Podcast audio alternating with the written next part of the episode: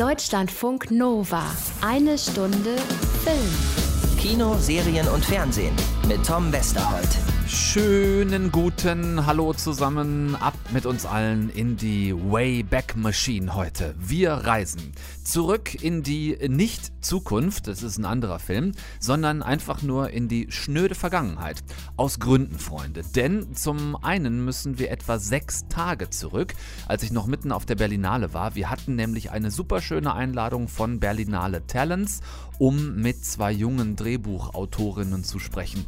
Über ihren Job, wie man das wird und wie das überhaupt geht. Drehbuch schreiben. Sehr cool, sehr spannend. Und dann müssen wir heute sogar auch noch sechs Wochen zurück, bis etwa Mitte Januar, als ich in San Francisco bei Pixar war. Dort durfte ich den Jungs und Mädels ja bei der Arbeit am neuen Animationsfilm Onward zugucken und auch mit denen über ihren Job da reden.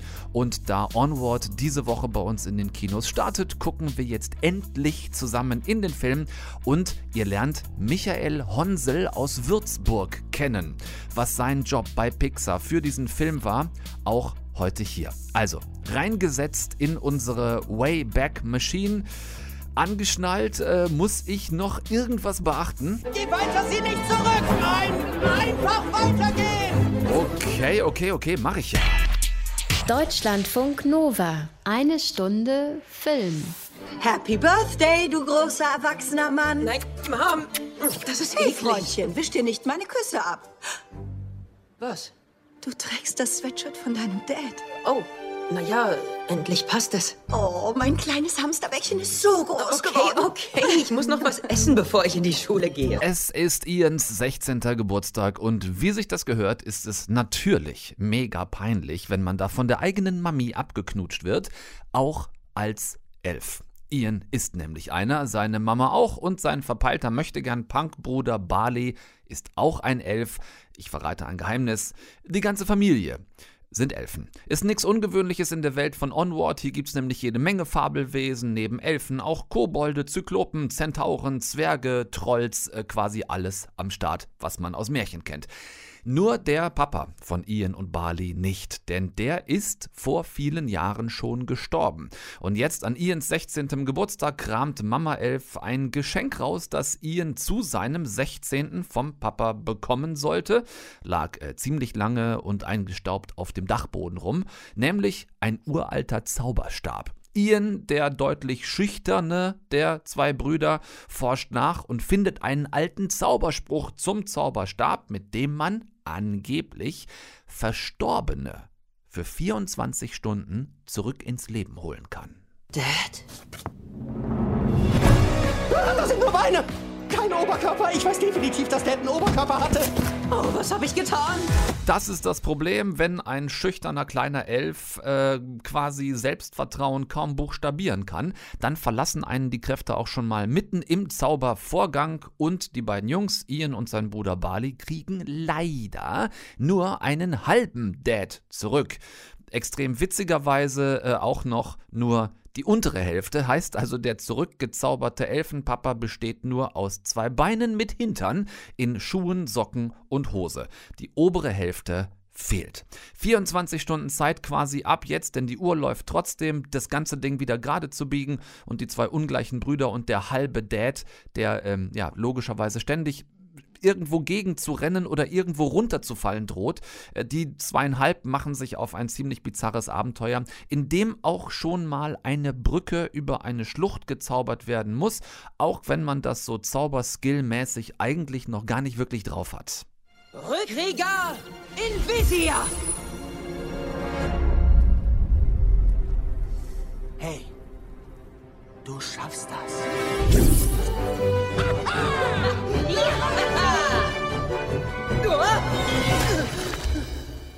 Jeden Schritt glauben. Cooles Ding, das Pixar da auf die Leinwand äh, gezaubert hat. Ich hatte hier tatsächlich seit längerem mal wieder das Gefühl, äh, so in Sachen Animationstricktechnik geht doch noch wieder ein bisschen mehr, als wir es zuletzt so standardmäßig äh, gewöhnt waren. So als hätten die hier doch noch mal ein bisschen tiefer in die Computertrickkiste gegriffen. Vielleicht wirkt es aber auch nur so, weil natürlich Magie und Zauberei auch äh, absolut einladen, den Film voller echt cooler Visual Effects zu packen. Das passt hier alles sehr gut zusammen, genau wie die Story auch. Ähm, das ist natürlich wie immer bei Pixar alles sehr familientauglich, also so eine von 6 bis 99 Jahre. Äh, aber ich mochte den ironischen Unterton irgendwie sehr gerne. Also dieser halbe Elfenvater, diese, diese äh, blinde, überall gegenlaufende Stoffhose in so äh, Daddy-Leder-Halbschuhen, das hat schon was. Hat mich ein bisschen an Forky aus Toy Story 4 erinnert. Also es hat so ein bisschen was unfreiwillig äh, komisch Verzweifeltes. Ihr könnt da reingehen, zumindest die Animationsfilmfans unter euch jetzt ab Donnerstag, wenn ihr Bock auf so eine wirklich extrem knallbunte Pixar-Welt habt. Äh, Fabelwesen ohne Ende, eine Milliarde Farben, äh, Zauberei und viel Effekte, viel Visual Effects hatte ich eben schon gesagt. Geht wirklich absolut in Ordnung, der Film. Ich war da, das habt ihr mitgekriegt, nämlich bei Pixar in Emeryville in San Francisco. Im Januar hatten die eingeladen und ich habe dort unter anderem mit einem Deutschen gesprochen, der da arbeitet. Michael Honsel heißt er, kommt aus dem Süden des Landes ähm, und ist seit Jahren wirklich ein wichtiger Mitarbeiter bei Pixar im Team. Den lernt ihr gleich kennen hier in eine Stunde Film. Deutschlandfunk Nova. Eine Stunde Film darf zu Besuch sein bei Pixar in Emeryville in San Francisco und äh, das ist schon außergewöhnlich, wenn man dann hier sitzt und mit verschiedenen Menschen spricht, die hier arbeiten und dann ist plötzlich einer dabei, mit dem kann man tatsächlich sogar Deutsch reden. Michael Honsel, hallo. Das ist richtig, hallo. Sag mal, äh, du bist einer von zwei Würzburgern, der andere ist Dirk Nowitzki.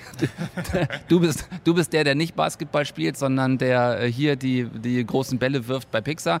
Ich glaube, die Leute wird tatsächlich vielleicht als erstes mal interessieren, der Weg von Würzburg nach Emeryville, wie ist das abgelaufen bei dir? Ja, richtig. Also bei mir ging es im Prinzip damit los, ähm, die Frage nach dem Studium. Ich hatte mich schon immer für... Ähm, dafür interessiert, was mit dem Computer zu machen. Ich habe ähm, erst gedacht an Grafikdesign, vielleicht sowas in die Richtung und dann letztendlich habe ich äh, Filme gesehen mit den digitalen Effekten wie, ähm, wie der Herr der Ringe und habe den Gollum da gesehen. Da habe ich mich gefragt, wie, wie macht man sowas? Und habe mich halt umgesehen, was es da so für Möglichkeiten gibt, in Deutschland äh, sowas zu lernen. Und äh, damals waren die Möglichkeiten noch ziemlich, ziemlich gering und eine der äh, Schulen war damals die äh, German Film School, hieß die. Äh, die gibt es jetzt so in dem Format nicht mehr. Die ist jetzt übergegangen, glaube ich, in die Babelsberg Film School. Ähm, und, oder die Filmakademie in Babelsberg. Ähm, und da habe ich ein äh, Studium gemacht zum äh, Digital Artist, hieß das. Das war ein ziemlich grundlegendes Studium, da hat man alles gelernt über die digitale Filmproduktion und ich habe mich eben auf Charaktere fokussiert und gelernt, wie man digitale Charaktere macht. Und dann, der nächste Schritt war natürlich, wo bewirbt man sich da so? Was sind so die, die, die Firmen, die es gibt? Da hast du gedacht, ich gehe doch mal direkt zu Pixar. Pixar ist da natürlich ganz oben mit an der Liste und man träumt natürlich so ein bisschen davon, da irgendwann mal zu arbeiten. Und einer meiner äh, Studienkollegen hatte sich für ein Praktikum beworben beworben gehabt hier und da habe ich mir gedacht, probiere es doch auch mal. Und nach dem zweiten Anlauf erst hat es dann geklappt. Tatsächlich, also das klassisch äh, amerikanische Internship und dann das Beste draus gemacht? Ja, äh, genau, im Prinzip schon. Das ist also ein einjährig, einjähriges Internship gewesen, so ein bisschen äh, länger als ein normales Internship. Und danach wurde mir die Vollzeitstelle angeboten und ich konnte, seitdem bin ich hier. Wahnsinn, wie lange ist das jetzt her? Das ist jetzt über zehn, über elf Jahre her, ja. Das heißt, du lebst auch mittlerweile hier Genau, ich habe hier Familie und Kind mittlerweile, habe mich hier angesiedelt, genau. Dein Job bei dem äh, aktuellen Film bei Onward ist Character Rig Lead. Das sind immer so Begriffe, die man, glaube ich, auch vielleicht den Leuten erstmal kurz erklären muss. Genau, also ich äh, arbeite einfach mit den, mit den Leuten zusammen, mit einem kleinen Team zusammen, die dafür zuständig sind, die Charaktere für den Film zu modeln und zu riggen. Und das bedeutet eben, ähm, wir bekommen die Designs aus dem Art Department, also Zeichnungen oder unter Umständen auch Skulpturen an denen wir uns orientieren können, um dann eben die digitalen Charaktere herzustellen. Der erste Schritt ist eben dieses Modeling. Also man, man erstellt die Figur digital im Computer nach.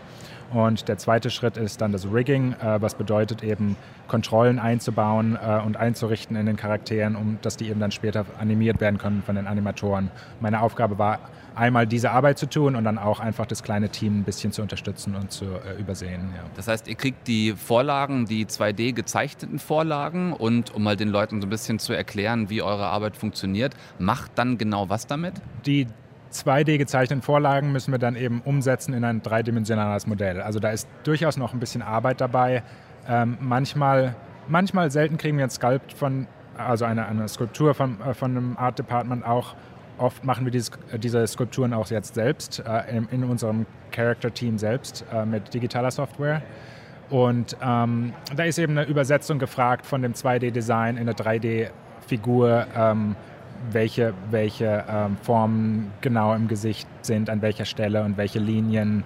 Da wird eben bis ins kleinste Detail dann diese Figuren entwickelt. Weil ja auch nicht alles, was in 2D ganz gut aussieht, in 3D funktioniert. Das ist richtig. In 2D kann man viel äh, cheaten, kann man viel äh, genau ein bisschen äh, lügen damit, ähm, um das gut aussehen zu lassen. In 3D äh, klappt das dann oft nicht so gut und man muss sich was anderes ausdenken oder Kompromisse äh, finden, damit es dann gut aussieht in 3D. Das heißt, euer Job beinhaltet auch zu verstehen, was der Regisseur mit der Figur letzten Endes ausdrücken will. Genau, und man geht natürlich mit der Figur durch viele ähm, zusammen äh, mit dem Animationsdepartment. Man ist also mit einem Animator sozusagen gepaart und man ähm, durchläuft die, die Herstellung dieses der, oder die ähm, Erstellung dieser Figur eben und macht verschiedene Animationstests und die werden dem Direktor gezeigt, äh, dem Regisseur gezeigt und ähm, man kriegt dann natürlich viele ähm, Notes, ähm, wie man den Charakter verbessern kann oder was noch nicht da ist, was noch nicht ganz zum äh, herauskommt. Ich stelle mir das nicht immer so ganz wahnsinnig leicht vor, wenn man dann, man, du machst das jetzt schon einige Jahre, aber wenn ich mir so vorstelle, ich habe dann da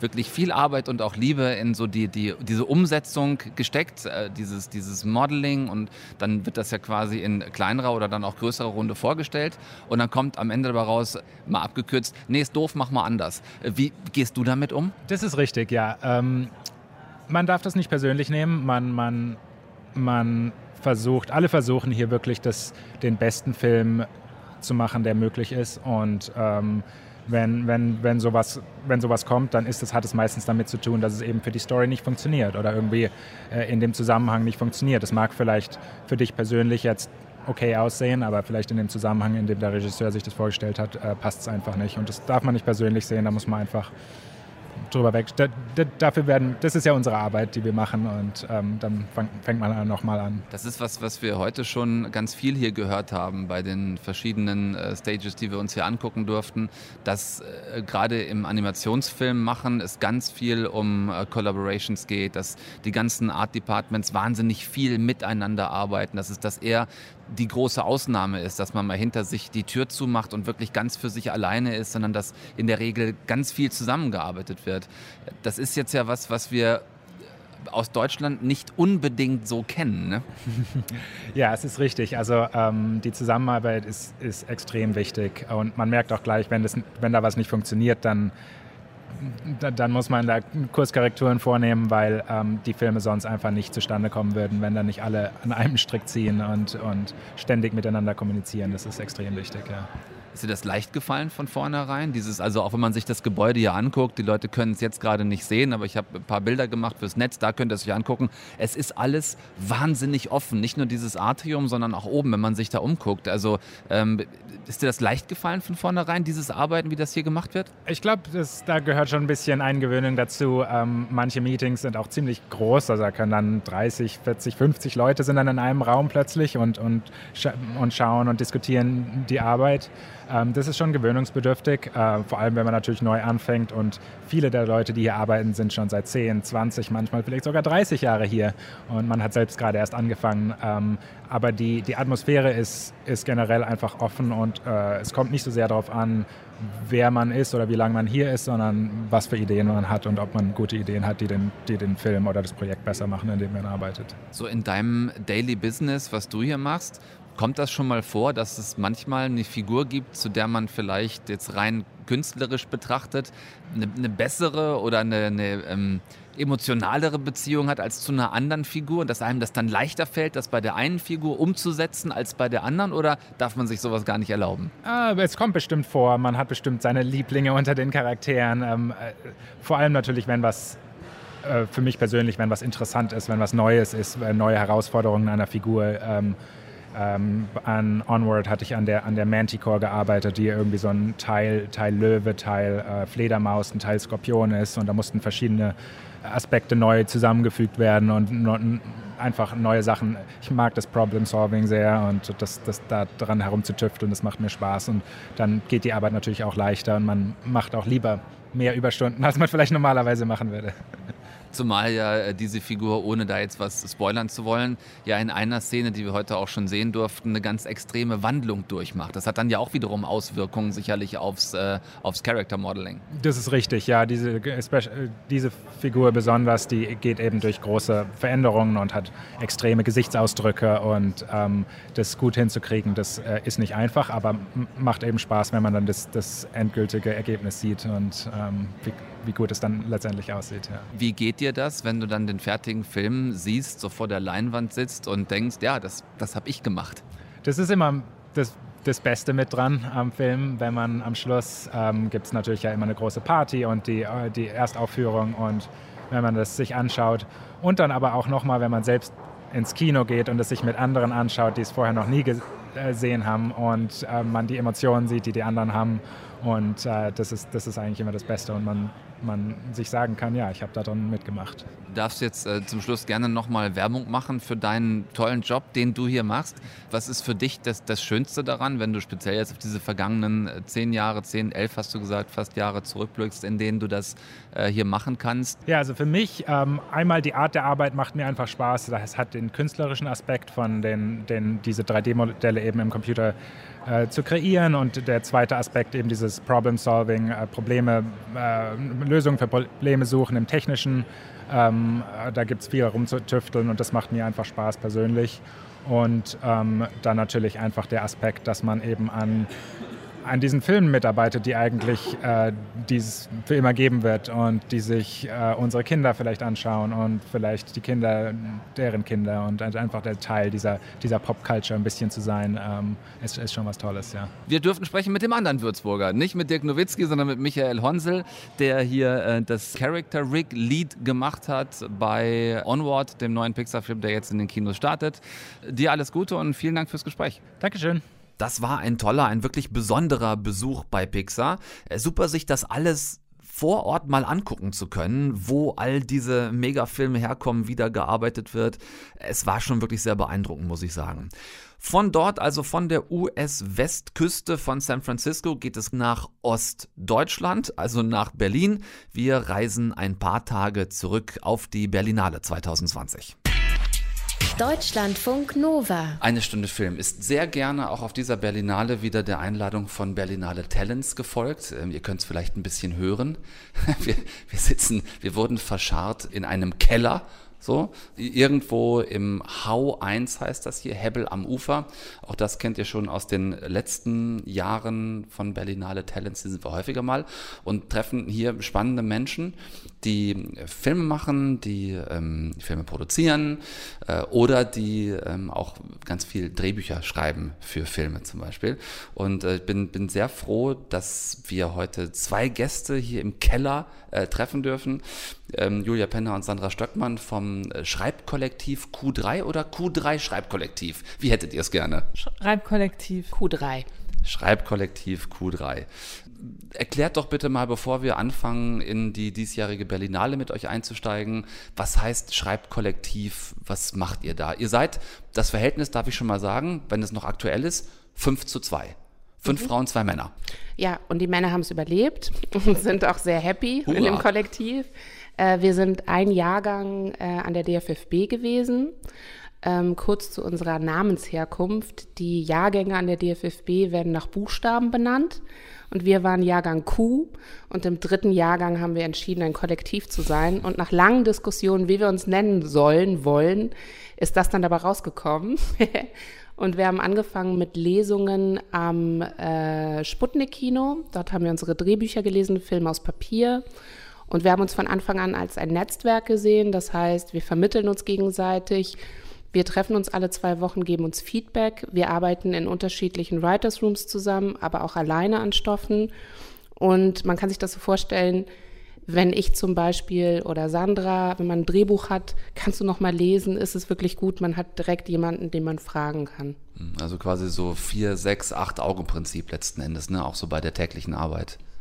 Ja, genau. Und es ist halt auch so, dass ich glaube, es ist einfach daraus entstanden, dass wir von Anfang an unsere Texte äh, gelesen haben, gegenseitig, uns gegenseitig Feedback gegeben haben und dabei, glaube ich, nicht nur gelernt haben, wie man schreibt, sondern auch, wie man kommuniziert. Das heißt, wir kennen uns und wir wissen, wie wir kommunizieren. Und ich glaube, dieses Lernen und Wissen zu kommunizieren mit vielen unterschiedlichen Meinungen und Ansichten, weil wir auch alle sehr unterschiedlich sind, hilft uns also nicht nur bei unserer gemeinsamen Arbeit, sondern auch darüber hinaus. Jetzt gibt es da sicherlich den kreativen Profit daraus, wie ihr es gerade schon beschrieben habt. Inwiefern ist es aber auch der Tatsache geschuldet, dass ähm, man es als Einzelkämpfer auch in der Branche einfach schwer hat, wenn man überall immer nur alleine auftritt, also in der Repräsentation nach außen? Ja, total. Also ähm, ich kann da speziell ein Lied von singen, weil ich habe vorher als Schauspielerin gearbeitet und ähm, mir war klar, als dann das zweite Studium kam, das muss jetzt Geld bringen. Das hört sich jetzt bei einem Drehbuchstudium erstmal nicht so von vornherein danach an. Aber ähm, ich glaube, es fällt uns viel leichter, zum Beispiel einen bekannten Regisseur, eine Regisseurin anzuschreiben im Namen des Kollektivs für sieben als für einen allein. Und äh, das hat total gut funktioniert. Also ob jetzt Produzenten, Regisseure, zusammen ist man stärker und auch mutiger. Ihr kennt das vermutlich, wenn ihr von eurem Beruf redet. Gerade gegenüber jemandem, der nicht in, in unserer Blase sich bewegt. Und der dann vielleicht reagiert und sagt, oh, ich habe da auch seit Jahren schon so eine total coole Idee. ja, Julia, ähm, das konntet ihr gerade im, im Radio nicht sehen, gerade die Hände äh, überm Kopf zusammengeschlagen, würde man sprichwörtlich beschreiben, was du gerade getan hast. Äh, eigentlich hast du dir sinnbildlich in den Kopf geschossen. ähm, dieses, also wir wollen jetzt bitte nicht irgendwie sämtlichen Träumern das Genick brechen, aber vielleicht mal kurz, um den Leuten ein Gefühl dafür zu geben, wie euer Beruf Beruf, ich sage es gerne nochmal, den ihr auch gelernt habt, funktioniert. Von so, ich habe da eine Idee für eine Story, bis dann mal irgendwann etwas Verfilmtes daraus wird. Wie weit ist dieser Weg? Wie weit ist er für euch gewesen? Also ich gehe nochmal zurück zu dem, jemand kommt mit einer Idee, weil ich glaube, es gibt halt Menschen, die haben irgendwas erlebt, die haben eine Geschichte und dann würde ich sagen, dann musst du diese eine Geschichte erzählen, weil es ist deine und es ist deine Stimme und es ist das, was du glaubst. Und dann kannst du versuchen, diese Geschichte zu erzählen. Das können, glaube ich, viele. Das kann man vielleicht sogar dann, wenn man es nicht gelernt hat, wenn man sich Hilfe holt. Aber was anderes ist, finde ich, etwas zu erzählen, was mehr als diese eine Geschichte ist, die ich erlebt habe. Sondern wenn ich mehr will, als mein Schicksal zu erzählen, sondern wenn ich etwas über die Welt erzählen will oder auch wenn ich einfach unterhalten will. Um, genau, das ist dann ein, äh, kann ein sehr langer Weg sein. Ich erinnere mich noch, ich muss jetzt äh, von dir erzählen, äh, von unserem ersten Jahr an der DFFB, wo Julia ganz am Anfang eine Geschichte erzählt hat, die ich von Anfang an wahnsinnig toll fand und die sie da aufgeschrieben hat und die jetzt inzwischen ein Drehbuch in der dritten Fassung ist und vierten Fassung ist und äh, endlich, also ich, ich bin überzeugt davon, diese Geschichte wird ihren Weg machen und das war 2012. Ist die Frage überhaupt zu beantworten für jemanden, der überhaupt sowas in seinem Leben jetzt noch nie gesehen hat, wie man ein Drehbuch schreibt? Also wie wird aus einer Geschichte ein Drehbuch, das man dann auch wirklich verfilmen kann? Ich glaube, also für mich ist die beste Übersetzung immer so ein bisschen äh, das Arbeiten eines Architekten oder auch Bildhauen weil ähm, das Wichtigste ist halt, dass das Fundament funktioniert. Darin steckt die meiste Arbeit. Das wird im Drehbuchschreiben am wenigsten bezahlt. Aber ähm, es sind quasi die Grundsäulen, die Eckpunkte. Wann passiert was? Wo sind die Wendepunkte? Ist die Logik richtig der und der Figur? Deswegen glaube ich auch, dass es noch ein bisschen dauern wird, bis äh, Algorithmen unsere Berufe ersetzen, weil doch relativ viel mathematische Gleichungen dahinter stecken. Das hat mir letztens eine Autorin erzählt, die hat eine Mathematikerin kennengelernt, die dann so erzählt hat, die ja aufgeschlüsselt hat, wie viele mathematische Gleichungen in dem Drehbuch steckten. Das finde ich sehr interessant. Insofern ähm, bedarf es halt einer Menge Denken. Und das ist, das ist das Befremdlichste, glaube ich, für jemanden von außen. Äh, ich glaube, wir sitzen sehr viel rum und starren die Wand an und das ist aber hartes Arbeiten. Es ist ein bisschen wie Big Bang Theory. Da gibt es so eine Szene, wo Sheldon zu der Musik von Rocky auf so eine Wand guckt und es ist so Muskelarbeit, aber sie denken nur. Und so ist das ungefähr für uns auch. Also ja, wir denken. Auf der Berlinale in der Sektion Berlinale Talents konnte ich in der vergangenen Woche mit den beiden jungen Drehbuchautorinnen Julia Penner und Sandra Stöckmann reden. Die zwei sind maßgeblich für die letzten Staffeln von Druck verantwortlich. Ähm, diese sehr, wirklich sehr coole Coming-of-Age-Webserie kennt ihr hoffentlich von YouTube. Ansonsten Hausaufgabe nächste Woche. Nachholen, Freunde.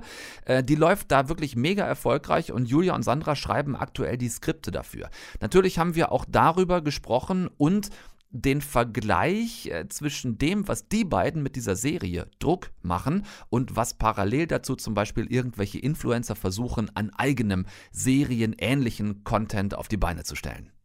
Naja, also Druck ist ja quasi die Anti-Influencer-Serie, mhm. weil also die Jugendserie, da geht es um eine Gruppe von Jugendlichen, das ist eine Adaption äh, der norwegischen Serie Scam und ähm, darüber hinaus hat jeder Charakter der Serie äh, ein Instagram-Profil.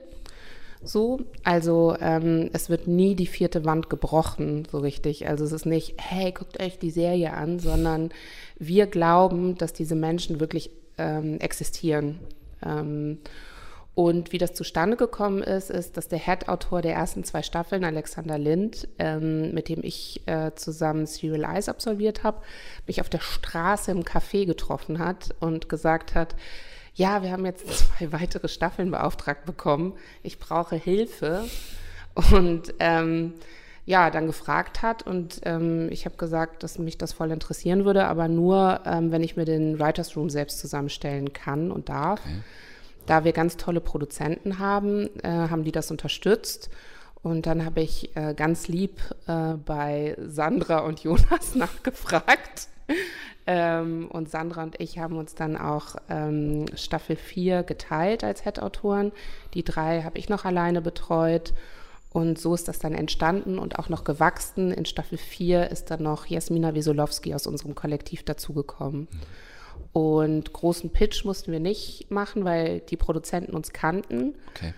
Wir haben dann ähm, recherchiert, weil es gerade in Staffel 3 ja um Transgender geht.